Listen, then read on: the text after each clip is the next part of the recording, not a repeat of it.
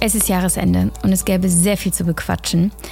Ich habe großen Redebedarf, auch zu reflektieren, zu erzählen, zu teilen und das lasse ich jetzt, weil wir haben ein Podcast-Interview in dieser letzten Folge und ich habe mir gedacht, wenn ich das mache, quasi die letzte Folge 2023 ähm, mit einem Interview zu füllen, dann muss es eins sein, das zu 100 Prozent zu mir, zu meinem Leben, zu meiner Arbeit, zu meinem Jahresabschluss und natürlich auch ein bisschen zu dir passt.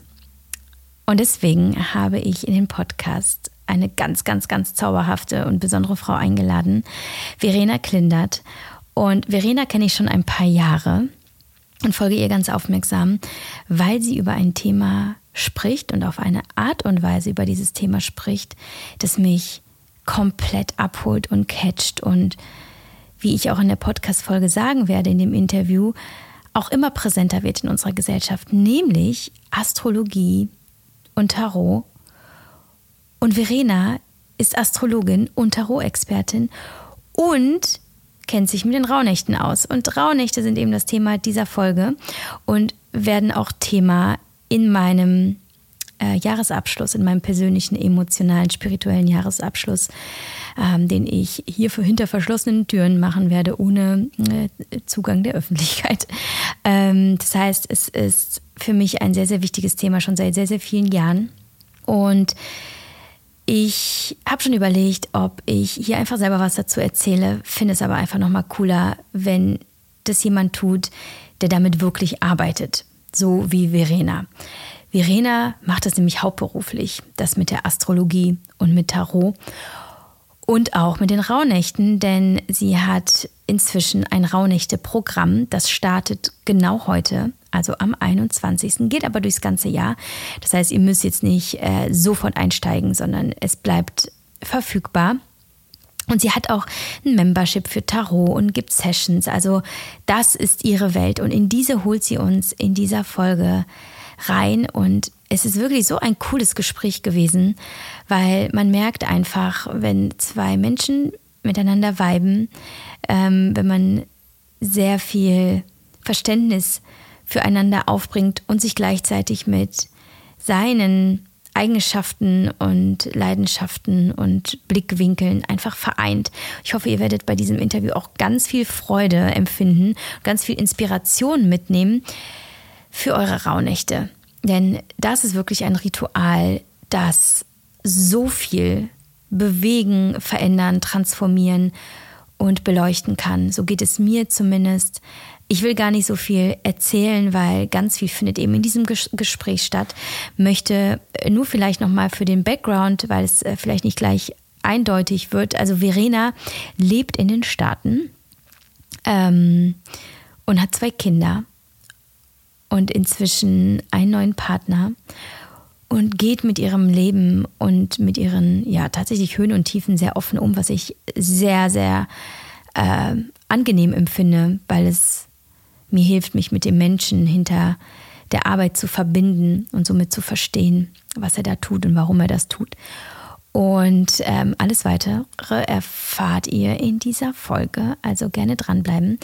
Alles, was ihr zu Verena wissen solltet, verpacke ich äh, darüber hinaus noch in den Show Notes und möchte euch nur noch darauf hinweisen, dass in deutlich kleinerer Form, als Verena das tut, wir es auch aktuell in unserer geschlossenen Community bei Intim machen, nämlich die Rauhnächte. Wir haben einen kleinen Guide geschrieben, basierend auf dem, wie ich die Rauhnächte mache, ähm, was ich weiß und was ich weitergeben möchte für eure Rauhnachtrituale. Und wenn du, äh, wenn ihr Lust habt, dazu zu kommen, seid ihr jederzeit herzlich eingeladen. Auch in dem kleineren Intim Circle für 19,90 Euro pro Monat bekommt ihr den Guide, mit dem ihr euch eben durch die Rauhnächte begleiten lassen könnt, mit ganz viel Wissen, aber auch Impulsen und ähm, entsprechenden Reflexionsfragen. Und äh, wir werden das auch so ein bisschen dokumentieren und äh, besprechen und äh, gemeinsam zelebrieren in, im, in, ähm, im, im Team Circle. Und das ist vielleicht nochmal ein Hinweis von mir ähm, als Alternativangebot zu Verena. Ähm, wir machen also nicht nur die Rauhnächte, wir sind natürlich deutlich breiter aufgestellt und legen den Fokus auf, den, auf das Mirror Coaching, auf ähm, deutlich mehr Themen, die uns äh, darüber hinaus beschäftigen. Und ja, vielleicht ist das ja etwas für euch, wenn ihr sagt, ja, ich möchte genau dann, nämlich zwischen den Jahren, äh, weil ich vielleicht nach Weihnachten gar nicht weiß, wohin mit mir und ein bisschen lost bin und in ein Loch falle oder, oder, oder das einfach gut für mich nutzen möchte, dann habt ihr ähm, eben die Möglichkeit, an diesen äh, Angeboten teilzunehmen. Alright, ready? Dann wollen wir starten. Ganz viel Spaß.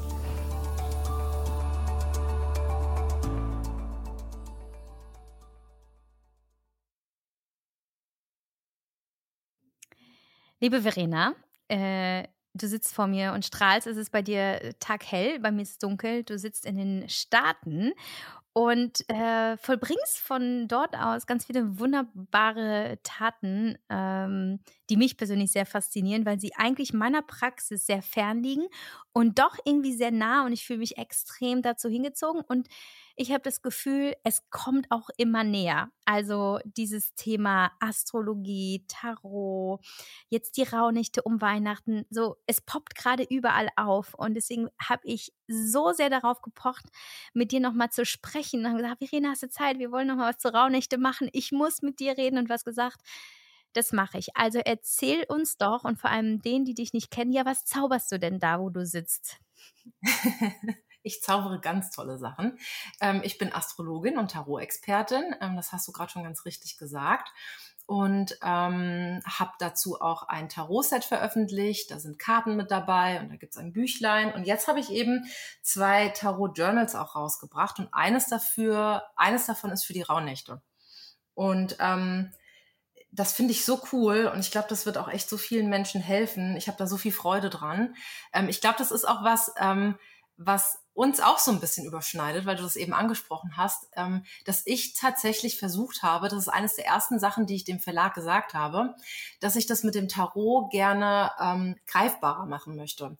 Ähm, und da hilft es total, ähm, deswegen gibt es die Journals, äh, zu schreiben. Und äh, da musste ich gleich an dich denken und habe gedacht, das ist ja, das ist ja auch eine schöne Überschneidung, die wir da haben, dass es mhm. eben mit dem Schreiben und dieser Wichtigkeit aufs Schreiben dann eben noch schöner wird. Aber ja, ich sitze in Amerika und mache meine Astrologie und Tarot-Sessions und lerne jetzt auch echt, ich glaube, seit über drei Jahren bei Alexander von Schlieffen, ein wunderbarer Astrologe mit einer der wichtigsten, würde ich sagen, weltweit, ein unfassbar toller Lehrer. Und ich werde einfach wirklich nicht müde von diesen Themen. Es ist unglaublich. Es gibt mir so viel, so viel Energie und so hoffe ich natürlich auch, kann ich den Leuten irgendwie an die Hand geben, dass es doch ein bisschen mehr gibt, als wir denken. Aber ich versuche immer, das nicht so abstrakt zu machen, dass keiner mehr mitkommt. Also ich bin nicht da, wo wir dann irgendwie schon mit Engeln sprechen oder das mediumhaft wird, sondern ich versuche wirklich, das ganz geerdet und psychologisch eher zu vermitteln, weil ich mhm. glaube, dass in so einer Bodenständigkeit dann oft, das ist dann noch schöner mit der Magie, als es so ganz Wuhu-mäßig zu machen. Aber ja, das ist das, was ich mache. Es ist so spannend, weil ähm, ich kann mir vorstellen, dass wir in einem Punkt ähnliche Erfahrungen gemacht haben, nämlich in dem Punkt, wir begeistern uns für etwas und sind der festen Überzeugung, dass es so ein mega Change bringen kann. Bei mir ist es das Journalen, bei dir ist es eben die Astrologie. Und es ist irgendwo auch die Aufgabe, oder vielleicht nicht die Aufgabe, aber das ist das, was wir nun mal beruflich machen, auch die Menschen davon zu überzeugen, dass das ja. gut ist. Und dazu gleich eine Frage, aber das ist, ähm, ich musste gerade an das Bild denken, dass ich vor ungefähr, wann war denn das? Vor über einem, vor ungefähr acht Monaten, als ich ein Haus gefunden habe. Ich habe ja ein neues Zuhause gesucht und es gab ein Haus, das ich gefunden hatte. Und ich bin dahin und habe es mir angeschaut und ich wusste danach nicht, soll ich es nehmen oder nicht. Und dann habe ich, wie selbstverständlich, weil es für mich eben so das ist halt the way to go, habe ich deine Tarotkarten genommen und habe sie mir gelegt und habe halt auf diese Weise versucht, so mich zu einfach mich zu spüren oder eben meine Intuition und herauszufinden, was führt mich da. So, das ist meine Welt. Für mich ist es klar. Es, sind, es gibt diese spirituellen Rituale, Methoden, auf die wir zurückgreifen können. Aber ich vergesse manchmal, dass die Welt da draußen noch nicht ganz offen dafür ist. Auch nicht für sowas Simples wie Journalen. Und ja. wie du ja gesagt hast, so, es ist so ein kraftvolles Tool und es kann so viel bewegen und machen. Du hast es jetzt auch integriert. Und selbst ich merke, dass das Journalen so bei den Leuten immer noch so, ja, aber ja. Was soll ich denn da aufschreiben und was soll das denn bringen? Und jetzt sag mir doch mal, wie ist es dann mit deiner Arbeit? Also wenn du sagst, du bist Astrologin, sagen die Leute, ah super, finde ich klasse, mache ich auch. Oder sagen die, ja, was soll das denn sein? Und du glaubst doch nicht an den Hokuspokus. Wie ist deine Erfahrung? Und vor allem auch, wie ist deine Erfahrung in den Staaten im Vergleich zu den Deutschen? Gute Frage, da wollte ich nämlich gleich als allererstes drauf eingehen. Also es kommt drauf an, wo man ist tatsächlich. Wenn ich in Deutschland in Berlin bin, ist es was anderes, als wenn ich in Deutschland in meiner Heimatstadt bin, ein kleines Kuhkaff in der Nähe von Frankfurt am Main, wirklich Welten. In Berlin ist es immer so gewesen, ähm, die Leute sind da sehr aufgeschlossen für und sehr neugierig, auch wenn ich auch in Berlin immer noch merke, das ist äh, schon immer, es ist eine Gratwanderung. Aber in Amerika war es ganz spannend. Ähm, ich bin nach Lynchburg, Virginia gezogen und Lynchburg ist dafür bekannt, dass es sehr, sehr christlich ist und sehr, sehr konservativ, unfassbar konservativ. Und ähm, ich habe, und das ist eine der witzigsten Anekdoten, wenn du mich zu meiner Arbeit hier fragst, äh, zweimal einen Exorzismus angeboten bekommen und einer war auf einem Kindergeburtstag total casually hat mich Amber gefragt, ähm, ob ich mir vorstellen könnte, einen Exorzismus zu machen, weil sie schlechte Energie wahrnimmt und das sehr okkult findet und gefährlich, dass ich mit Tarotkarten arbeite. Und das ist wirklich eine so lustige Anekdote mittlerweile. Mir ist in dem Moment alles aus dem Gesicht gefallen. Also warte mal, sie wollte dir mit dem Exorzismus helfen oder mhm. sie wollte, dass du mit ihr den Exorzismus machst? Nee, sie, sie wollte, wollte dir den Teufel austreiben. Ja, sie wollte mir den Teufel austreiben. Ui, da hast du aber Schwierigkeiten gehabt, Nein zu sagen, oder? Das ist ja ein verlockendes Angebot. Das war oh echt. Oh mein Gott. Und es war halt echt auf einem Kindergeburtstag. Und ich meine, es ist ein Extrem, aber das meine ich, wenn ich sage, es kommt wirklich drauf an, wo man ist. Jetzt lebe ich in Richmond. Das ist dafür bekannt, dass sie sehr liberal sind, sehr offen, äh, politisch gesehen, wie auch für solche Dinge. Meistens, wenn ich hier unterwegs bin, dann werde ich mit offenen Armen empfangen die Leute finden das super. Und die meisten sind auch wirklich so, hast du deine Karten dabei? Kannst du mal eine Karte ziehen? Oder ja. kannst du mal den Geburtschart gucken? Ähm, ja, okay. Das ist sehr cool. Ähm, und vor allem auch ältere Leute. Ich war erst am Wochenende wieder auf einem Event, da war ich gebucht ähm, und da waren tatsächlich auch ein paar ältere Leute, so 60 plus. Und selbst die waren wirklich wahnsinnig aufgeschlossen und das tut natürlich echt gut. Aber es ist nach wie vor so, wenn ich einen Termin bei der Bank habe, wenn es um Steuerberater geht und ich sage denen, ich bin Astrologin, dann okay, das ist ein nettes Hobby, was machst du noch? Also diese, da, da ist gar keine, da, gar kein Glauben, dass man das wirklich machen kann. Mhm. so, und du spannend. lachst aber. Also das ist nichts, was dich jetzt schwer belastet, ne? Sondern du machst trotzdem dein Ding. Warum machst du dein Ding und woher weißt du, dass es dein Ding ist? Ja, wie ich bin wirklich, seitdem ich denken kann, auf der Suche und das ist, das, deswegen weiß ich, dass das mein Ding ist, weil ich aufgehört habe zu suchen in diesem Bereich. Ich merke, und das ist das, das Geile wirklich, das muss ich so sagen an der Astrologie und am Tarot für mich, es hat kein Ende, aber es ist das, was ich machen möchte. Und ich habe vorher, ich habe so viele Sachen ausprobiert. Ich habe studiert, ich habe gearbeitet in sämtlichen Jobs, die du dir vorstellen kannst. Ähm, teilweise auch echt erfolgreich, aber nichts hat mich, ich bin nicht morgens aufgestanden hatte das Gefühl, ich tue was Gutes oder was Sinnvolles oder irgendwas, was mich entfacht für irgendwas. Und mit dem Tarot und der Astrologie ist es so, es ist unerschöpflich, ich spring da rein, es hört nicht auf, ich sehe immer mehr, mehr Verbindungen, alles wird mir klarer. Ähm, und es gibt mir, und das ist ja das Verrückte, was viele Menschen, glaube ich, nicht glauben bei der Spiritualität, es gibt mir den Boden.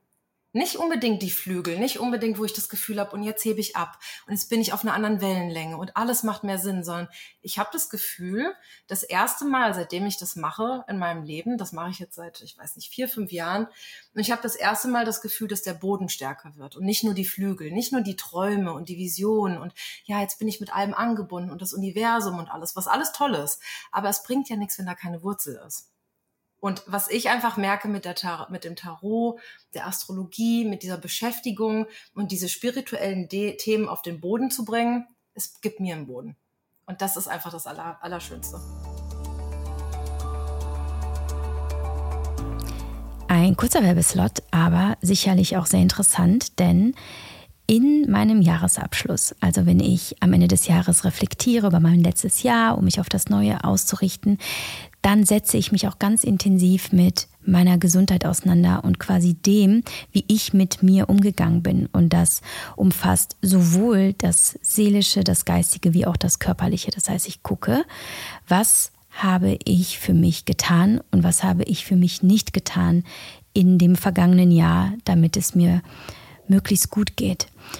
Und das mache ich ja schon seit ein paar Jahren und muss dann immer so ein bisschen schmunzeln, weil ich versuche vieles, ich probiere vieles aus. In diesem Jahr habe ich zum Beispiel auch so mein Sportverhalten komplett verändert und bin deutlich ruhiger und, und gelassener geworden und mache mehr Yoga zum Beispiel als Krafttraining. Was aber immer konstant geblieben ist, ist AG1. Also genau genommen jährt sich mein täglicher AG1-Konsum im Januar zum sechsten Mal. Sechs Jahre AG1. Und es ist so ein bisschen vergleichbar mit einer Beziehung. Also wenn du sechs Jahre in einer Beziehung bist, dann scheint daran irgendwas zu sein, was du nicht aufgeben möchtest, woran du dich festhältst. Und bei mir ist es definitiv das ja, ganzheitliche, das, ähm, das Greens-Pulver, das hochwertigste, das es gibt auf dem Markt, was es mir gibt, sowohl eben dieser, dieser, dieses Ritual, dieses achtsame Ritual, etwas aufzunehmen, ähm, was ich mir schenke, wovon ich überzeugt bin, dass es mir in der, in der Ganzheitlichkeit gut tut, aber eben natürlich auch das Körperliche, das, denn AG1 besteht aus so vielen wertvollen, natürlichen und übrigens auch streng geprüften Inhaltsstoffen, die meinem Körper helfen, vor allem dem, der ja unter Hashimoto auch leidet. Oder unter HPU übrigens auch, das wurde bei mir diagnostiziert dieses Jahr, ähm, auch wirklich zu funktionieren. Also das Energielevel, also mein Energiehaushalt, meine Regeneration übrigens so unterbewertet und unterrepräsentiert in diesem Thema Gesundheit. Also das heißt nicht, was tust du aktiv, damit es dir besser geht, dass du fit bist, dass du ein starkes Immunsystem hast, sondern was tust du eben nicht, damit du in die Ruhe kommst? Und hier Stichwort Reduktion, aber halt eben auch die Unterstützung des Körpers in den Trainingspausen, im Schlaf und so weiter. Ähm, natürlich die Darmgesundheit und äh, wie ich gerade schon gesagt habe, das Immunsystem. Und da setze ich eben nach wie vor auch nach sechs Jahren komplett auf AG1 und kann euch nur auch eben jetzt in der letzten Podcast-Folge sagen, gebt dem eine Chance wo auch immer ihr steht, unkonzentriert, ähm, schwächelnd, ähm, strugglend mit, ähm, ja, mit dem Sportpensum, aber ihr müsst noch nicht mal Sportler sein. Wenn ihr irgendwie merkt, da ist irgendwas nicht so, wie es sein sollte und ich könnte mich noch mehr supporten, zum Beispiel auch, weil ich meinen Tagesbedarf an Obst und Vitaminen nicht decke, dann schaut euch das unbedingt mal an mit AG1. Besucht den Link in den Show Notes äh, www.drink ähm, ag1.com slash mamamoves oder wie gesagt, klickt, klickt einfach den Link in den Show Notes oder in meinen Highlights, in meinem Linktree, wo auch immer ihr mich findet. Schaut euch das genau an. Ich verlinke euch auch nochmal alle Inhaltsstoffe und ihre Funktion in den Show Notes zum Nachlesen und probiert es einfach mal aus. Ähm, ein Monat lang Drink AG1 äh, testen, jederzeit kündigen ähm, und wissen, dass ihr es zumindest versucht habt, euch bestmöglich zu unterstützen. Das ist definitiv auch noch mein letzter Tipp für dieses Jahr und wir hören uns definitiv auch mit AG1 im nächsten Jahr. Also ich muss sagen, ich glaube, ich habe noch nie eine so schöne und akkurate und authentische Erklärung dessen gehört, was es bedeutet, vielleicht sogar sowas wie seine Berufung gefunden haben, zu haben und ich kann das so fühlen und so greifen. Und ich glaube, das gibt Menschen, die eben selber noch auf der Suche sind, eine gute Orientierung, weil es ist relativ klar so. Such nicht eben nach dieser, dieser, dieser, diesem Feuer, das immer brennt und wo du weil ich weiß aus eigener Erfahrung, man kann sich an seinem eigenen Feuer auch verbrennen und das ist dann auch nicht so nice. Aber dieser Boden hat etwas für mich sehr, sehr, äh, ja, relatables und geil, wie ich ein englisches Wort zum Deutschen gemacht habe, aber du weißt, was ich meine. Das ist, wenn man halt mit einer Frau spricht, die in den ja, Staaten das ist mal Ich muss auch ähm, Aber Verena, was jetzt auch noch interessant wäre, glaube ich, nicht nur für mich, sondern auch für die, die zuhören, wie bist du denn dazu gekommen? Also wie findet man denn etwas, wie eben seine Berufung oder das, was man machen möchte, was zu einem passt? Wie hast du das, wie war das bei dir? Das ist eine der besten Fragen überhaupt. Und auch da, finde ich, zeigt sich wieder, wenn ich dir jetzt gleich antworte, wirst du wahrscheinlich merken, ja, und so ist es so oft im Leben. Es ist das Offensichtliche, das aber oft nicht offensichtlich ist. Ich bin ein sehr strukturierter Mensch. Für alle, die ein bisschen Ahnung von Astrologie haben, ich habe einen Jungfrau-Aszendenten. Manche werden wissen, was das bedeutet. Und wenn ihr es nicht wisst, das ist gar kein Thema. Aber ich bin sehr strukturiert. Ich liebe klare Linien. Ich liebe es, wenn Dinge Sinn machen. Und deswegen war, obwohl meine Mama mir schon früh Krebsbüchlein gekauft hat über den, über das Krebskind. Ich bin vom Sonnenzeichen her ein Krebs. Und dann stand da drin, ähm, das Krebskind hat oft Bauchweh, weil es sich ähm, zu viel zumutet, weil es so empfindlich ist und dann tut der Bauch weh und dann stimmt was mit der Ernährung nicht oder mit der Verdauung stimmt was nicht. Und ich las das so und habe gedacht, ja stimmt, ich habe immer Probleme mit meinem Bauch, wenn irgendwas schief geht. Und ich war immer fasziniert von der Art und Weise, dass meine Mama daran so geglaubt hat und das geliebt hat, aber ich habe immer gedacht, nee, also mal ganz ehrlich, das ist mir ein bisschen zu abgespaced. Und wie kann denn jeder Krebs gleich sein?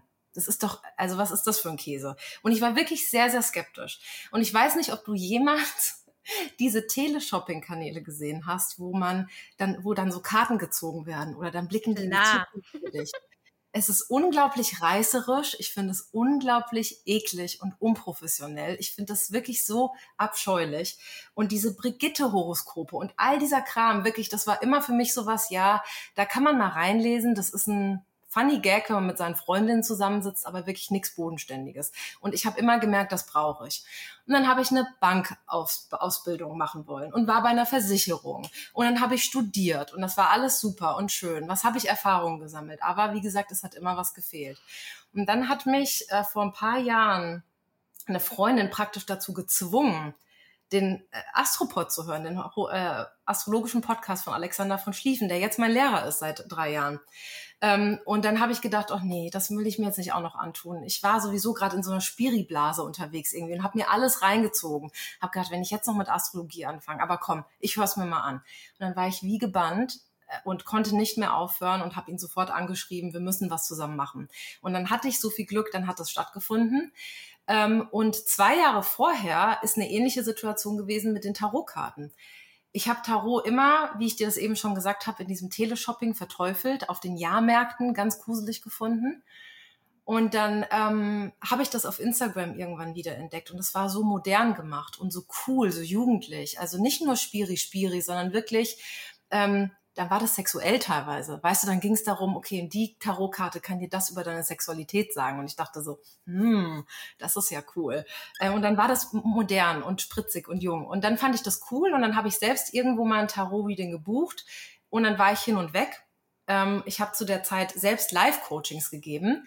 Ähm, und dann habe ich eine Klientin einfach gefragt, du sag mal, könntest du dir vorstellen, ich möchte das einfach mal ausprobieren, dass wir eine Tarot-Session machen. Und die war so angeknipst und dann die ganze Laufzeit über, ich glaube, wir haben drei oder vier Monate zusammen gearbeitet und sie wollte ständig Tarotkarten. Und dann hat sie mir am Ende unserer Zusammenarbeit gesagt, du Verena, du musst das öffentlich machen, du brauchst ein Angebot. Und dann, ja, wie echt, zwei Tage später hatte ich ein Angebot auf meiner Webseite. Kein Schwein wer mal war daran interessiert, dass ich ähm, Live-Coachings gebe und alle wollten Tarot. Und so hat das mit dem Tarot und der Astrologie wurde dann irgendwann mit der Zeit so ein Gesamtpaket und ich konnte sogar meine Lust aufs Schreiben mit reinbringen, meine Lust am Erzählen, meine Lust am Bilderdeuten. Ich war immer so gut in Gedichtinterpretationen in der zwölften Klasse und ich habe immer gedacht, ja, was willst du denn damit machen? Kannst du nichts mitmachen.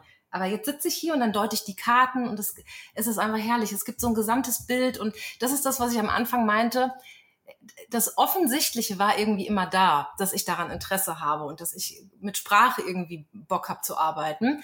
Aber ich wusste nie mit was und es sollte immer sicher sein. Und ja, so habe ich dann das Unoffensichtliche im Offensichtlichen gefunden und umgekehrt. Und jetzt sind wir hier. Und ich brenne. Ich brenne dafür. Also ich brenne jetzt auch und ähm, jetzt will ich aber noch eine Sache wissen, so von Geschäftsfrau zu Geschäftsfrau. Wie läuft denn so das Geschäft? Also jetzt in dem Sinne von, wenn du jetzt auf die letzten drei Jahre blickst und es mhm. war, ne, war ein Weg und so und es war ja auch ein Risiko, ne? Also Leute für sowas zu gewinnen, in Anführungsstrichen. Was sagst, also kannst du gut davon leben und ist es etwas, wo du beobachtest, wie ich so vermutet habe, wie ich es ja in der Einleitung gerade gesagt habe, dass das immer mehr kommt? Würdest du das bestätigen und ähm, bist du zufrieden?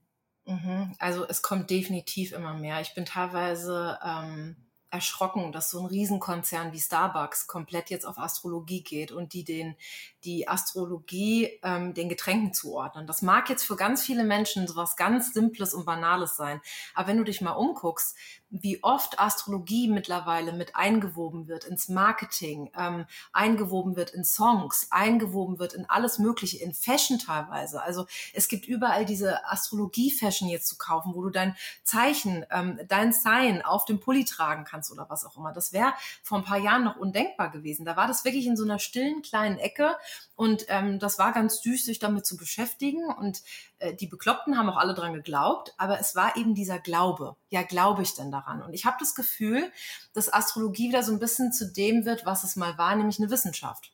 Und das ist es für mich auch. Ähm, in Amerika gibt es jetzt die ersten Universitäten. Man kann endlich Astrologie wieder an der Uni studieren. Das ist unfassbar krass, was das über unsere Gesellschaft aussagt. Und das war einfach für viele Jahrzehnte äh, komplett tot. Ähm, mhm. Und ähm, ich kann davon gut leben. Ich liebe die Arbeit über alles. Ich kann dir sagen, jetzt im Dezember ist sowieso immer High Life, weil alle Menschen natürlich in das nächste Jahr gucken wollen. Und die hätten gern Jahrestarots. Das ist bei mir sowieso immer das absolut krasseste, gebuchteste. Ähm, und wie gesagt, ich habe dir eben erzählt, ich bin jetzt auch in Amerika hier auf Events und ähm, bin hier unterwegs und die Leute wollen das auch in person. Also du merkst gerade auch so nach Corona, die haben auch Bock mit dir persönlich zu sprechen und es wird mehr und mehr und mehr. Und ähm, ich gucke natürlich, ich liebe Vielseitigkeit. Ich gucke, dass ich da nicht nur dabei bleibe, sondern ich habe zum Beispiel im Oktober meine Brand AV gelauncht und da machen wir Astrologie-Kerzen, dass das einfach für die Leute greifbarer wird. Und so versuche ich aus diesem ganzen Thema schon auch was zu machen, was sich auch easier verkaufen lässt. Weil es natürlich für mich, muss ich dir ehrlich sagen, schon ähm, äh, nicht leicht war, gerade am Anfang, gerade Sessions zu verkaufen, weil die Leute brauchen enorm viel Vertrauen in mich. Du brauchst enorm viel Vertrauen, um vor mir zu sitzen und zu sagen, ich gehe gerade durch eine schwere Krankheit oder ich habe Angst, meine Kinder zu verlieren oder ich habe einen Kinderwunsch, der aber nie in Erfüllung zu gehen scheint.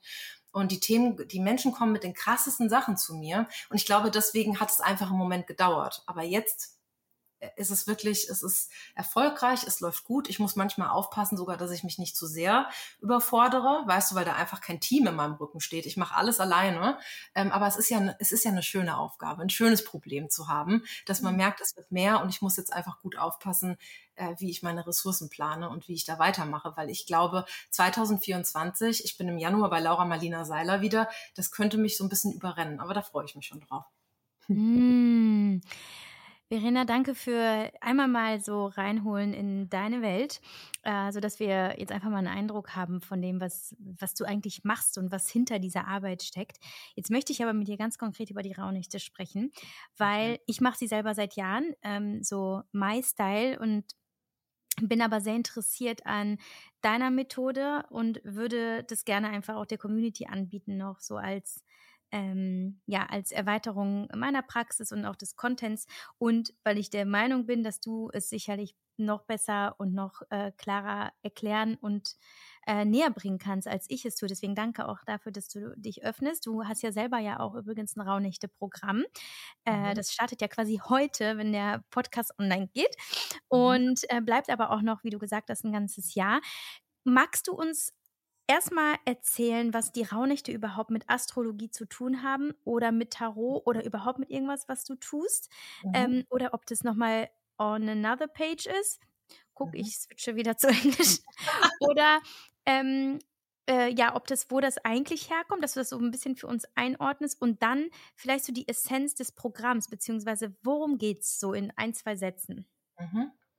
Also ähm, die Rauhnächte sind eine sehr, sehr magische Zeit und ich glaube, das spüren wir alle und das finde ich auch so schön, seitdem wir auch schon Kinder sind, was nicht nur an der Vorweihnachtszeit liegt, sondern ich glaube einfach durch die Tatsache, dass es dunkler wird, dass wir mehr auf uns gestellt sind, dass es ruhiger werden soll, dass wir im Zweifelsfall hoffentlich mit unseren Liebsten sind und nicht mehr mit der ganzen Welt verbunden, sondern wirklich so mit dem engsten Kreis bringt schon so eine Ruhe mit. Und die Rauhnächte haben mich immer fasziniert. Ähm, und man muss die Rauhnächte auch nicht mit Tarot und Astrologie verbinden. Ich mache das natürlich, weil ich das unglaublich schön finde, ähm, da so ein Tool zu haben oder mehrere Tools zu haben, die mich durch eine andere Brille gucken lassen, was diese Rauhnächte angeht. Aber im Grunde genommen geht es darum, dass man diese Zeit zwischen den Jahren, wie man es ja auch nennt, ähm, bewusst nutzt und zum einen für die Reflexion nutzt, für, ähm, um über das nachzudenken, was war, um oder und auch seinen Blick auszurichten auf die Zukunft, was ich natürlich immer mega gut finde. Ähm, weil ich das einfach, das gibt mir enorm viel Kraft. Ähm, und dafür sind die Rauhnächte da. Ähm, der Begriff Rauhnächte, das, da gibt es zwei verschiedene Möglichkeiten. Da ist man sich nicht so ganz sicher, wo das herkommt. Das könnte einmal von, vom Räuchern kommen, weil diese Nächte wirklich, und das ist auch, wenn du dir sämtliche Lektüre durchlässt, es geht immer wieder ums Räuchern.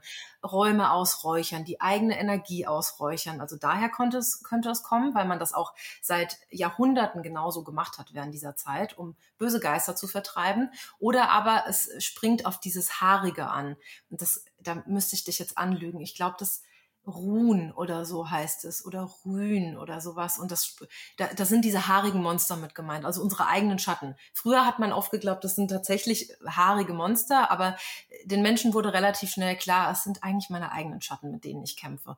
Und dafür sind die Rauhnächte praktisch da, das einmal hochzuholen, ganz bewusst, damit in Kontakt zu treten und darum geht es tatsächlich auch in meinem Programm. Also wirklich sehr reflektiert zu sein. Ähm, es gibt Schreibroutinen, ähm, es gibt verschiedene Übungen. Jede Rauhnacht hat ein bestimmtes Thema, das dann den nächsten, das dann einen Monat repräsentieren soll. Die erste Rauhnacht steht für den Januar, die zweite für den Februar und so weiter. Und so kann man dann eigentlich wirklich mit dieser Methode und mit diesem, mit dieser Achtsamkeit auf sein ganzes Jahr schließen oder zumindest für das kommende Jahr Impulse mitnehmen, die einem dann wirklich durch das ganze Jahr tragen können. Und auch ich empfinde das immer als so eine Art, ähm, Führung tatsächlich. Also mir tut das einfach gut, weil ich das Gefühl habe, auch cool, ich habe mich jetzt schon mal auf jeden Monat ausgerichtet, ich bin mit mir selbst in Kontakt getreten und dann kann das Jahr einfach so ein bisschen bewusster starten und das finde ich sehr, sehr schön. Und darum geht's auch in meinem Programm. Also anzukommen, es ist kein Wildlife-Programm. Wir ziehen uns dann nicht nackig aus und manifestieren den ganzen Tag irgendwas. Und dann gibt's den Programmpunkt und den Programmpunkt. Es ist relativ ruhig. Es gibt ein paar Informationen. Es gibt Meditation, wie gesagt, Schreibroutinen. Es gibt astrologische und ähm, Tarot-Infos. Wie ich dir das eben schon gesagt habe, das ist überhaupt nicht notwendig, das so zu machen. Aber es ist halt meine, meine Leidenschaft. Und ich glaube, das gibt's auch so noch nicht auf dem Markt mit Tarot und Astrologie verbunden. Bin ich mir aber nicht sicher. Gibt's wahrscheinlich schon.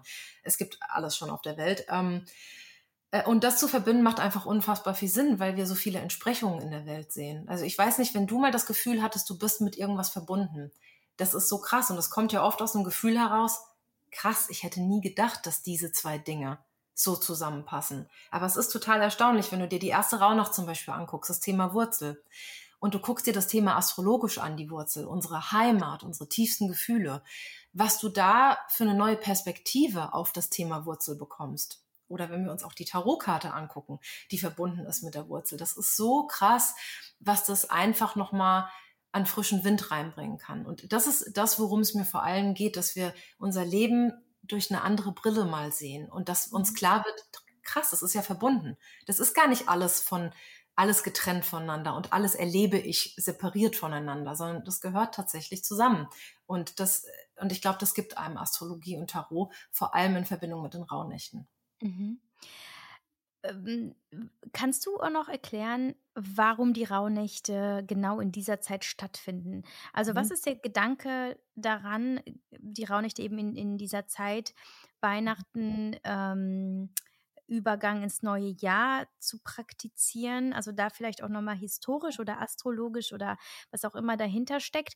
Und in dem Zusammenhang, wann starten wir denn endlich? Ich bin maximal verwirrt jedes Jahr, weil ja. alle dann schon irgendwann angefangen haben. Ich fange dann aber erst später an, andere mhm. nochmal später. Also hol uns da mal rein. Gerne. Also das ist etwas, was ich beispielsweise an den Rauhnächten sehr liebe, weil wir tatsächlich ähm, mit was konfrontiert werden, was außerhalb unserer Kontrolle ist. Wenn du in verschiedene Länder guckst, ist es wirklich beachtlich, wie unterschiedlich die Rauhnächte zelebriert werden. Ähm, in skandinavischen Ländern ist es beispielsweise so, das wird mit extrem viel Party zelebriert, ganz, ganz oft. Und das ist gar nicht, also wir werden eher ruhiger, aber in Skandinavien war es zumindest bis zu einem gewissen Zeitpunkt so, dass es sehr aufgeregt war, gerade diese Zeit, weil man das so zelebriert und gefeiert hat. Ähm, und genauso wie du sagst, es gibt die Sperrnächte beispielsweise vor den Rauhnächten. Viele Menschen fangen mit den Sperrnächten an. Das sollen die Nächte sein. Ähm, man nennt es Sperrnächte, weil früher in dieser Zeit ähm, auf den Farms, ähm, Bauernhöfen, die ähm, die Instrumente und die Maschinen weggesperrt worden sind. Und man hat praktisch dann auch ganz ganz physisch mit dem Reflektieren angefangen, weil einfach die Arbeit vorbei war. Und die Sperrnächte sind diese Zeit vor den Rauhnächten, wo wir in das letzte Jahr zurückgehen. Wir können das natürlich auch in den Rauhnächten machen. Ich mache das immer so. Ich fange nicht mit den Sperrnächten an. Ich fange immer mit den Rauhnächten an. Mir wird es dann auch irgendwann alles zu viel. Ähm, aber das kann tatsächlich jeder so ein bisschen machen, wie man möchte. Und wie gesagt, es ist von Land zu Land auch unglaublich unterschiedlich. In Amerika beispielsweise kennt das kaum jemand, die Rauhnächte. Da wird das überhaupt, da gibt es überhaupt gar keinen, jedenfalls aus meiner Erfahrung, was ich bisher erlebt habe in Amerika, keinen Bezug zu dieser magischen Zeit. Das ist nur Christmas and New Year's Eve. Und das, that's it. Ähm, mhm. Ähm, was ich auch sehr, sehr spannend finde. Und die Amerikaner sind ja sowieso sehr, sehr schnell und sehr, sehr aufgeregt und sehr konsumorientiert. Und warum soll man sich denn ausruhen? Und weiter geht's. Also die Unterschiede sind einfach grandios. Und ich glaube, da kann ich dir einfach keine definitive Antwort geben, weil da muss man, und das ist das Schöne an den Rauhnächten, wir werden sehr dran ähm, erinnert, dass es schon darum geht, dass wir gucken, was uns eigentlich gut tut. Mhm. Und ähm, ich glaube, deswegen ist es auch so schön, dass es so viele unterschiedliche Bräuche gibt und Menschen das so unterschiedlich feiern, weil man gerade mit den Rauhnächten am Ende wirklich machen kann, was man möchte. Und das ist so. Es gibt natürlich diesen Leitfaden, der dich durch die Nächte führt und alles, aber im Grunde genommen musst du gucken, was dir gut tut. Ich erlebe zum Beispiel auch ganz oft, dass Menschen mir sagen, ja, aber die Rauhnächte, dann bin ich ja noch mehr gestresst, habe ich ja noch mehr Programmpunkte. Dann denke ich mir, dann lass ausfallen. Oder ja. ich einfach zwei Minuten abends ins Bett und reflektiere über das Jahr oder äh, über den neuen Monat, der da vor mhm. dir steht. Also weißt du, man muss es sich ja manchmal, glaube ich, nicht so schwer machen. Und die Spiritualität und auch Tarot und auch Astrologie wird manchmal schon zu so einem Dogma und da bin ich dann sowieso raus. Also einfach mal gucken, was passiert mit mir. Ne? So einen weiblichen Zugang dazu zu haben, zu gucken, was tut mir gerade gut. Dann ist das meine Art von Rauhnacht. Mhm. Ähm, Genau, und äh, was ich noch sagen möchte, das hattest du auch gefragt, ähm, woher kommt das eigentlich, dass man das genau in dieser Zeit macht? Das liegt einfach daran, dass wir früher einen Mondkalender hatten und der war einfach ähm, früher zu Ende, weil wir uns nach dem Mond und nicht der Sonne orientiert haben. Und da gab es eine, dann war das Jahr praktisch zu Ende, obwohl das Jahr irgendwie noch nicht zu Ende war. Man hatte so das Gefühl, dass, okay, die Tage sind rum. Und daher kommt auch dieser Begriff zwischen den Jahren, weil man ist nicht mehr Fisch, man ist nicht mehr Fleisch. Das Jahr hat irgendwie aufgehört und ich weiß nicht, wie es dir energetisch geht, aber mir geht's auch so. Ich habe immer das Gefühl, das Jahr hört irgendwie mit Weihnachten auch auf. Und dann ist da diese Zeit, was mache ich denn jetzt damit? Das ist, wie gesagt, dieser Zwischenzustand. Und der macht das eben so schön. Aber es hat tatsächlich mit dem Mondkalender zu tun, der einfach fertig war. Und man sich gefragt hat, ja, was, was, was machen wir denn jetzt mit, den, mit dieser Zeit, die sich irgendwie nicht mehr richtig nach alt anfühlt, aber auch noch nicht richtig neu ist. Das mhm. finde ich. Finde ich so cool. Also ich, ich äh, weiß noch, wie ich ähm, intuitiv begonnen habe, diese Zeit eben für Reflexion und Ausrichtung, Visualisierung zu nutzen, noch bevor ich die Rauhnächte kannte. Also ich hatte da mhm. schon intuitiv, vielleicht ist es eben das, dieses Gefühl so, ey, jetzt ist noch keine richtige Zeit für äh, für irgendwelche Kickstarts und irgendwelche krassen Unternehmungen. Ich fühle es auch noch gar nicht, also den ganzen Januar noch nicht. Für mich ist der Januar mhm. komplett ähm, einigeln, fühlen, ähm, visualisieren und so. Und deswegen ist das für mich so das perfekte Ritual. Wollen wir mal mhm. darüber sprechen, äh, wie es denn tatsächlich in der Praxis aussieht? Also hol uns mal rein in deine Praxis. Also wann genau startest du? Wie startest du? Und gib uns mal einen Abriss über diese, über diese Tage. Ähm, was tust du dann jeden Tag für deine für deine Praxis und mhm. womit schließt du dann die Rauhnächte und an welchem Tag? So dass die, die dann noch gar keine Ahnung von haben, jetzt mal verstehen, worüber wir hier eigentlich reden. Also ich starte immer tatsächlich in der Nacht von Heiligabend. Wenn Heiligabend mhm. war, dann starte ich. Ich finde die Wintersonnenwende am 21.12 heute. Ähm, Finde ich auch total schön, wenn man da schon sich auf irgendwas einstimmt oder ein Ritual macht oder so. Aber ich starte wirklich am 24.12. und das geht dann ähm, bis zur Nacht vom 5. bis 6. Januar. Also diese heilige Dreikönige-Nacht. Ähm, und das ist auch ganz spannend für mich, dass es ja auch wirklich dieser, dieser Christen, dieser christliche Zeitraum ist. Und das hat tatsächlich, die Rauhnächte haben nichts mit dem Christentum zu tun, ist für mich aber einfach eine sehr, sehr spannende, ähm, ein sehr, sehr spannender Zufall, dass es genau in diese Zeit einfach fällt. Ähm, und dann sieht das wirklich ganz, ganz unterschiedlich aus. Und in meinem Programm zum Beispiel, da spreche ich auch darüber, dass manche Tage, da merke ich, da brauche ich was Körperliches.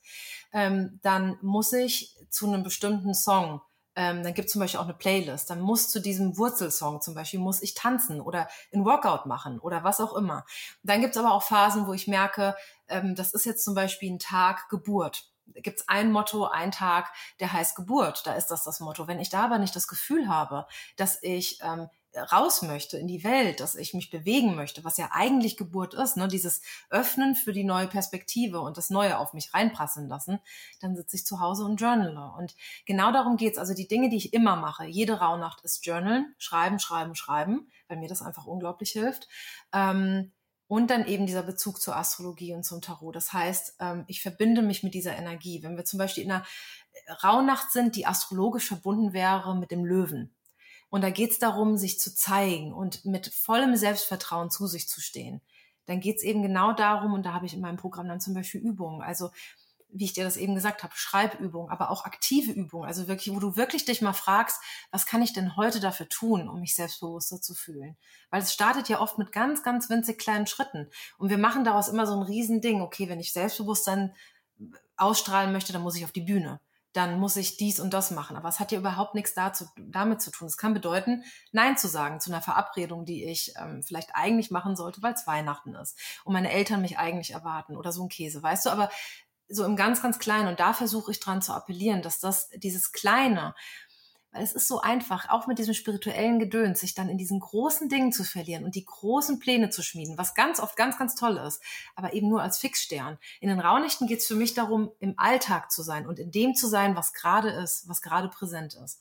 Ich hoffe, das beantwortet deine Frage so ein bisschen. Es, da noch mal eine Nachfrage. Das heißt, ja. ähm, so du du ziehst dich nicht, ne, wie so eine wie so eine Hexe zurück in deine Höhle, machst mhm. alles dunkel und eine Kerze an und schließt alles aus, sondern darf ich mir das wirklich so vorstellen, dass du vielleicht sogar noch arbeitest? Du hast ja auch zwei Kinder, dass du das komplett mhm. integrierst. Ja. Ähm, wenn ja, dann erklär mir das mal. Also viele mhm. entgegnen mir ja immer und meinen Tipps, ja, kein Problem, wenn man keine Kinder hat, aber wie soll das bitte gehen mit Familie?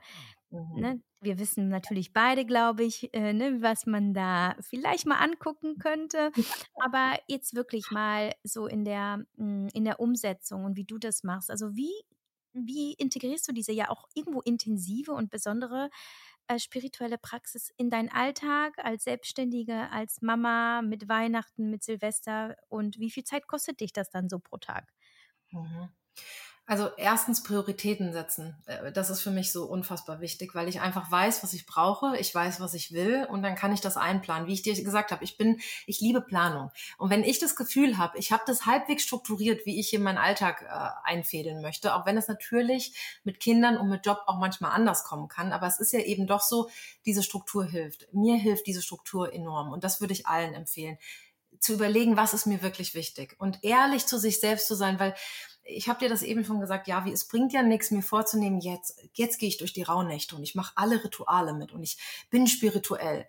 Nee, das Spirituellste ist manchmal einfach Ruhe zu geben und sich keine Erwartungen zu setzen und mit dem Flow zu gehen oder was auch immer mir gerade gut tut. Wenn ich zu Hause Lebkuchen essen möchte den ganzen Tag mit meiner Familie und keinen Bock auf nix habe, dann habe ich keinen Bock auf nix und da so ein bisschen auch den Druck rauszunehmen. Aber wenn ich die Rauhnächte wirklich begehen möchte und ich komme zu dem Schluss, das ist etwas, was ich integrieren möchte, dann Prioritäten setzen, gegebenenfalls früher aufstehen oder etwas länger wach bleiben, wenn die Kinder dann schlafen.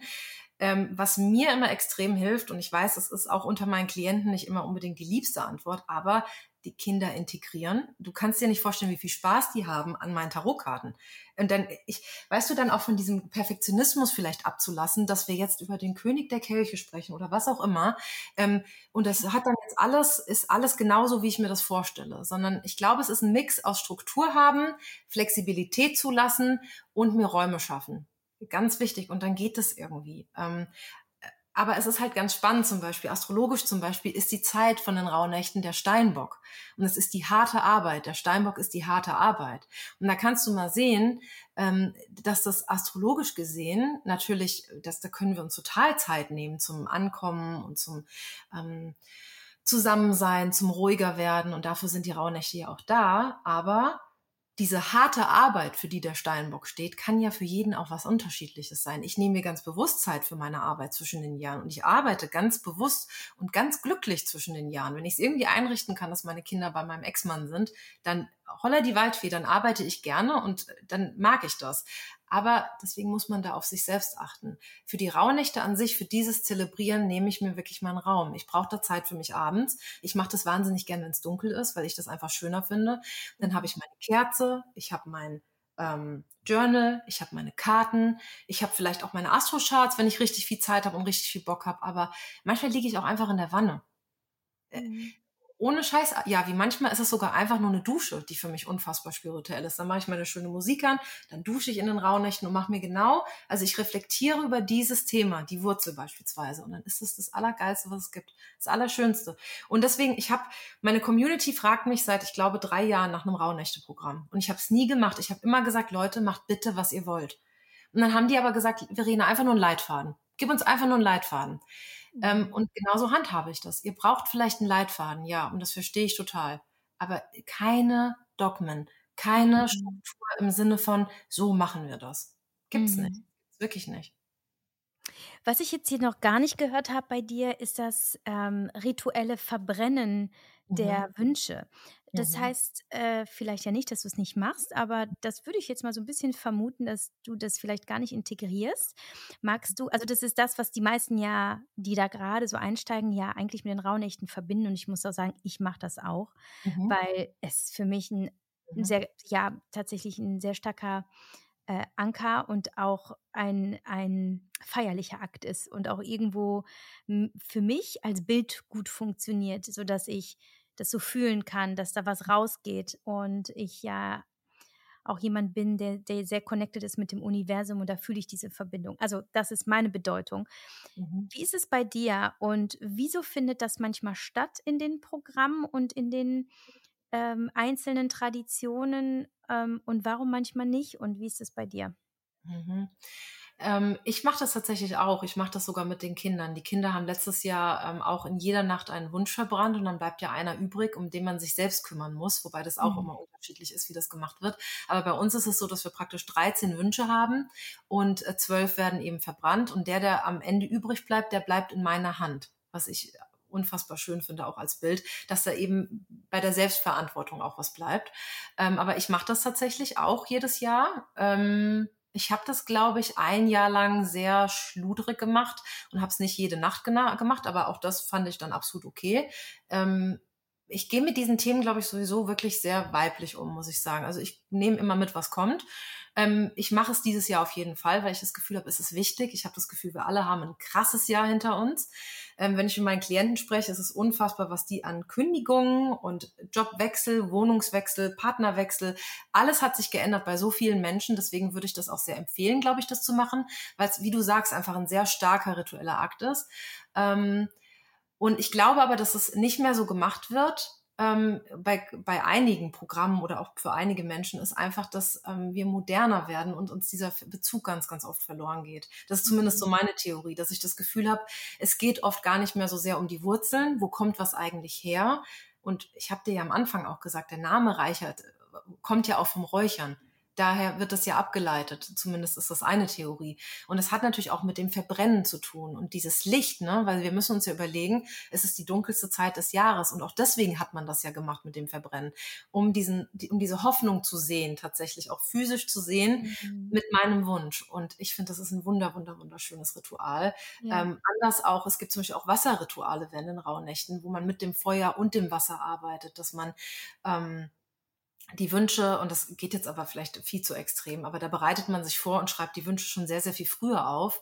Ähm, und dann legt man die in Wasser und dann weichen die ein, manchmal mit ätherischen Ölen und manche stellen die noch ins Mondlicht und alles. Also du kannst ja wirklich alles machen. Und dann werden die getrocknet und dann kommen die ins Feuer. Und das soll mhm. einfach diesen ähm, Zyklus aufzeigen des Lebens, ne? dass wir erst durch die Emotionen gehen und wir werden manchmal vielleicht überschwemmt und es fühlt sich alles lapprig an und zu viel und wir wissen nicht, wer wir sind und dann aber wie der Phönix aus der Asche wird der Wunsch verbrannt und es wird zum Licht und dann wird es praktisch in die Tat umgesetzt. Also super schön, ähm, aber eben also man kann wirklich alles machen. Ich kann auch allen wirklich nur empfehlen, euch zu belesen. Es gibt wahnsinnig schöne Lektüre, unfassbar umfangreich, dieses Wissen um die rauen Nächte. Vor allem, mhm. wenn man die Hexenzeit anguckt und so, also was da mhm. mit Kräutern gearbeitet wurde. Mhm. Mit dem Zyklus übrigens auch, was ich total spannend finde. Also auch zu gucken ähm, im Menstruationszyklus, wo stehe ich, wenn die Rauhnächte anfangen? Wo bin ich da gerade? Und was sagt mir das auch vielleicht über mein Jahr? Ne? Also diesen Zyklus auch mit einzupflegen. Wenn ich zum Beispiel meinen Eisprung habe in der ersten Nacht, oh cool, was erwartet mich vielleicht im Januar? Und wie kann ich, ähm, was diesen Zyklus angeht, den weiblichen Zyklus dann auch damit reinnehmen in das ganze Jahr. Hm. Also ich, es ist unfassbar spannend. Total. Und jetzt, äh, wo du auch die Hexe ansprichst, ist mir noch wichtig zu sagen, also ich hatte das gerade überhaupt nicht despektierlich gemeint, ähm, als ich das Bild von der Hexe in der Hülle. Also das ist für mich sogar eher etwas sehr Heiliges und zu dem ich ähm, mich äh, verneige, weil ich glaube, das waren schon sehr früh eben Repräsentantinnen ja. unserer sehr wichtigen ähm, verborgenen Welt so. Und es ist ja eigentlich ja eigentlich das die größte Schande, dass diesen Frauen das Leben genommen wurde. Ähm, mhm. Das nur als Ergänzung. Mhm. Nicht, dass jemand denkt, ich hätte mich darüber lustig gemacht, so war es überhaupt nicht gemeint. Und diese, dieses Ritual des Verbrennens, inwiefern stellst du das in den Zusammenhang mit deinen rauen, mit deinem Journal? Also verbindest du die Wünsche auch noch in deinen zwölf Tagen, in denen du dann die, in die ähm, innere Arbeit gehst, oder mhm. machst du das isoliert? Also passt das für dich zusammen? Also was ich gerne mache, ist, wenn ich jetzt zum Beispiel die erste Rauhnacht ist das Thema Wurzel. Und ähm, dann beschäftige ich mich schon wirklich sehr mit dem Thema Wurzel, auch während dem, während dem Journal-Prozess. Und meine Wünsche leiten sich dann oft daraus ab. Also ich versuche wirklich die Wünsche nach dem Journalen zu formulieren. Und wenn ich dann ah. so ein ah. Thema habe, ich mache mir auch da keinen Druck. Das kann natürlich dann ein ganz anderer Wunsch sein, der nichts mit meinen Wurzeln zu tun hat. Aber du kennst es mit Sicherheit selbst vom, vom Schreiben. Wenn man dann ein Thema hat, über das man schreibt, worüber man sich den Kopf zerbricht, wo man reingeht, emotional mit allem, was man hat, dann bleibt am Ende ja auch oft so eine Ausrichtung oder ein Wunsch, wohin es gehen soll, was dieses Thema angeht. Und deswegen finde ich das schön, erst zu journalen und dann den Wunsch runterzuschreiben, weil das sehr oft mhm. dann einfach so schön im Einklang ist. Ja, was, was ich noch nicht ganz verstehe, ist, ähm, ich äh, schreibe mir die Wünsche immer am ersten Tag der Rauhnächte auf, weil ich ja. verbrenne ja das, was ich nicht kenne. Weil mhm. sonst würde ich ja immer das verbrennen, Mhm. Tag für Tag, was ich ja gerade aufgeschrieben habe. Damit würde ich da ja eingreifen.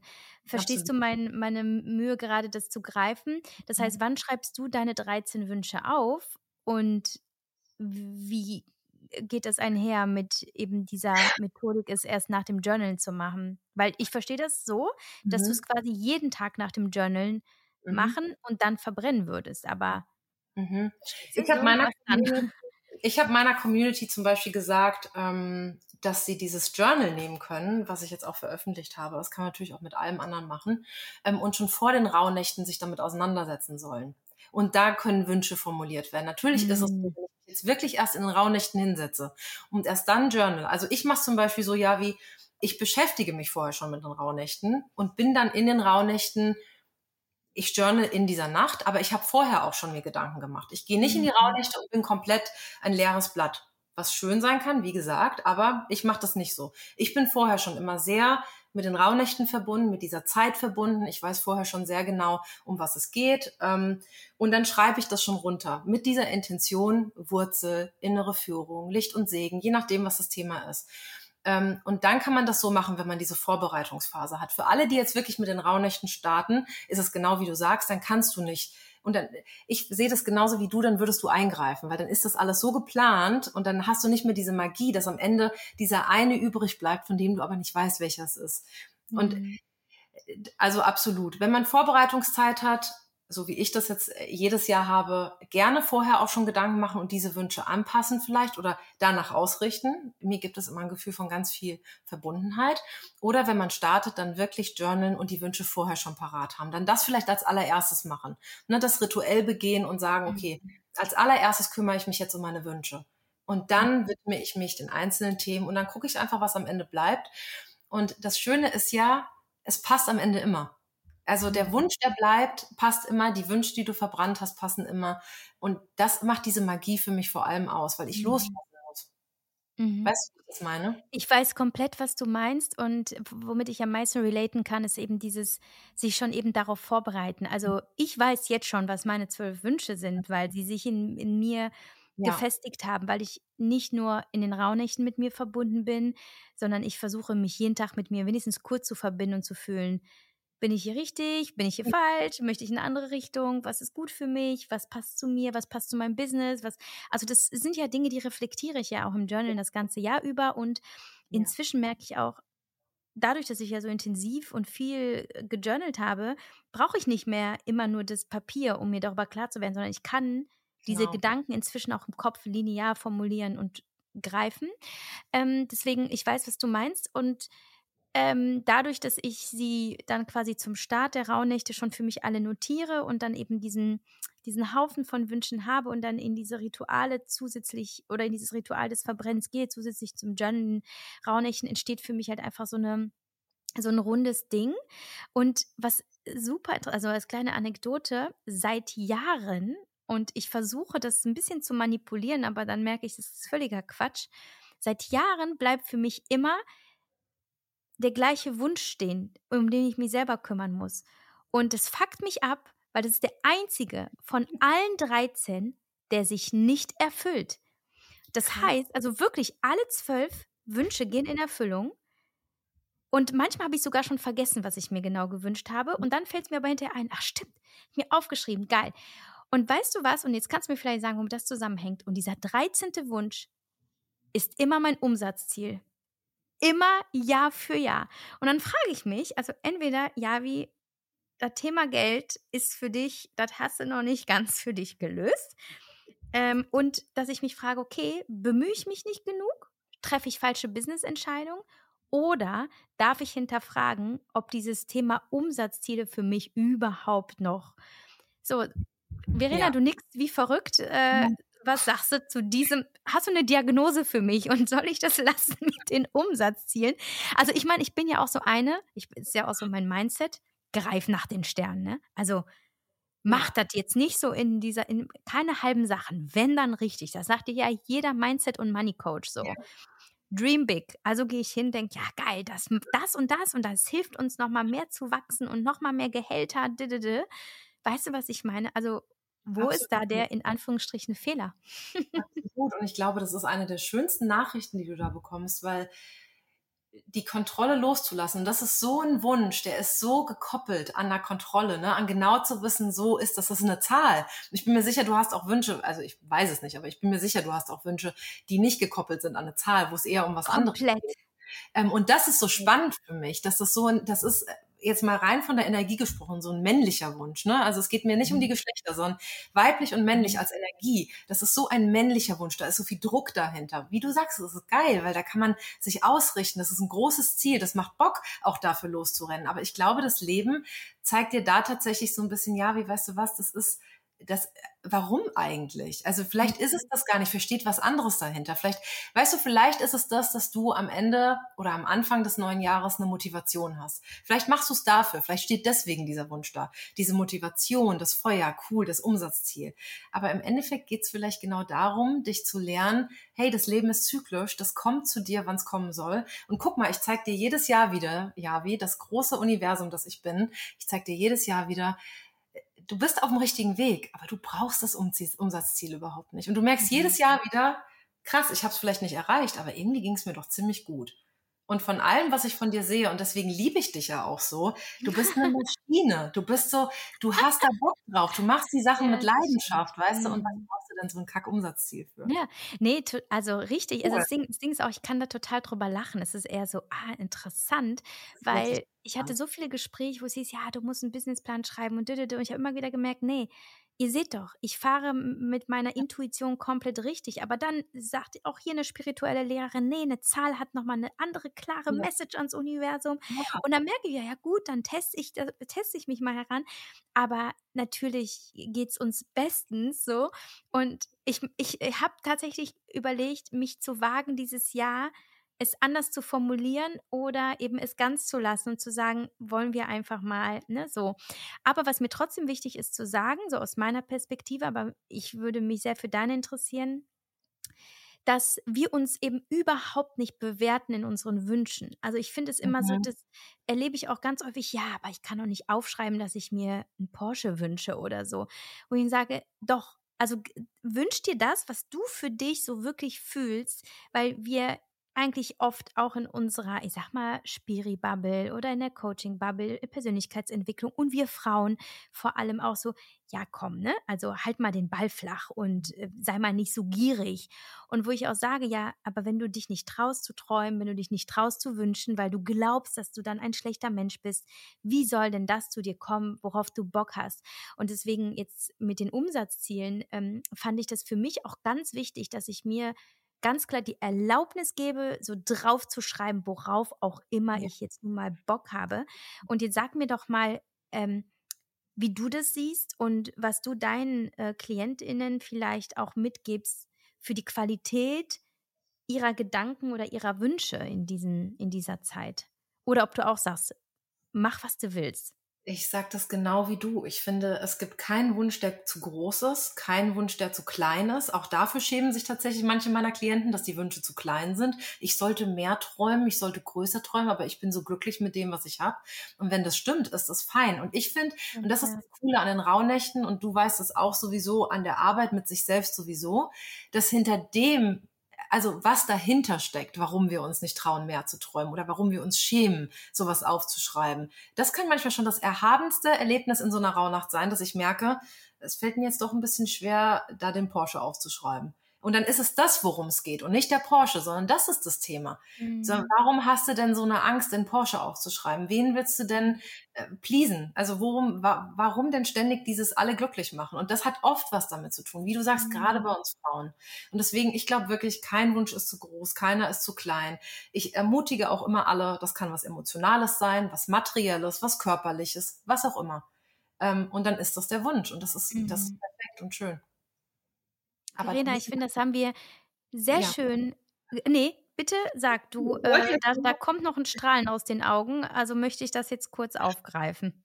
Ich wollte nur noch sagen, und da fängt es halt einfach schon an, gerade bei uns Frauen, beim Träumen. Und mhm. deswegen kann ich nur alle ermutigen, gerade in den Rauhnächten mal was richtig Beklopptes aufzuschreiben. Auch die Dinge, von denen wir denken, gerade die Dinge, wo wir denken, da weiß ich aber gar nicht, wie das geht das ist zum Beispiel auch was, so realistisch zu sein immer mit seinen Träumen. Aber wenn ich eins gelernt habe in den letzten vier Jahren, dass Realismus äh, oft nichts mit der Wahrheit zu tun hat und nichts mit der Realität, mhm. sondern dass es oft mhm. einfach ein Deckeln ist. Und mhm. deswegen geht alle an eure, an eure Journals, an eure Stifte und schreibt die beklopptesten Sachen auf. Ja, geil. Ja, mhm. geil. Ich finde es super und ich glaube, es ist auch auf der anderen Seite auch etwas, was ich sehr kostbar finde, dass eben nach der Weihnachtszeit und nach auch diesem Jahr eben dieser Raum für einen selbst stattfindet, so sich, wenn, wenn nicht das ganze Jahr über, dann zumindest da mal zu gucken, was will ich wirklich, was brauche ich und es auch ein bisschen als Selbstcoaching-Tool, wenn man sich da der spirituellen Komponente verwehrt, ähm, dem mal eben zuzuwenden. Und Ich finde, du hast einen super Einblick gegeben, richtig Lust darauf gemacht. Ähm, ich danke dir so sehr. Wir verlinken alles, was du tust, hast, bist in den Show Notes, sodass ähm, ganz viele zu dir kommen und sich äh, von dir mitreißen, inspirieren lassen können. Ich bin es auf jeden Fall. Danke auch äh, nochmal für, für deine wunderbaren Karten, die ich ja sehr gerne nutze und dein Journal das, wie du ja weißt, ähm, ich das erste Mal dieses Jahr mit meinem äh, Freund zusammen machen werde, ähm, freue ich mich sehr, sehr, sehr, sehr drauf und ähm, habe mich da schon ein bisschen eingelesen. Ich finde es einfach so großartig, vor allem, wenn man da tatsächlich noch gar nicht weiß, welche, welche äh, Journaling Prompts äh, kann ich formulieren, was muss ich überhaupt in mir suchen, ähm, was, äh, wie ist der, wie ist der Routen, das Routenschild. Deswegen finde ich das ganz wunderbar gemacht. Verena, ich wünsche dir nur das Beste für deine Weihnachtszeit ähm, und für die Arbeit, die du leistest, die ich ja als wirklich sehr elementar empfinde und äh, freue mich einfach zu sehen, was du noch so zauberst, wo auch immer du bist. Ähm, schön, dass es dich gibt. Vielen lieben Dank. Ich war so glücklich, dass ich hier sein durfte. Vielen, vielen Dank.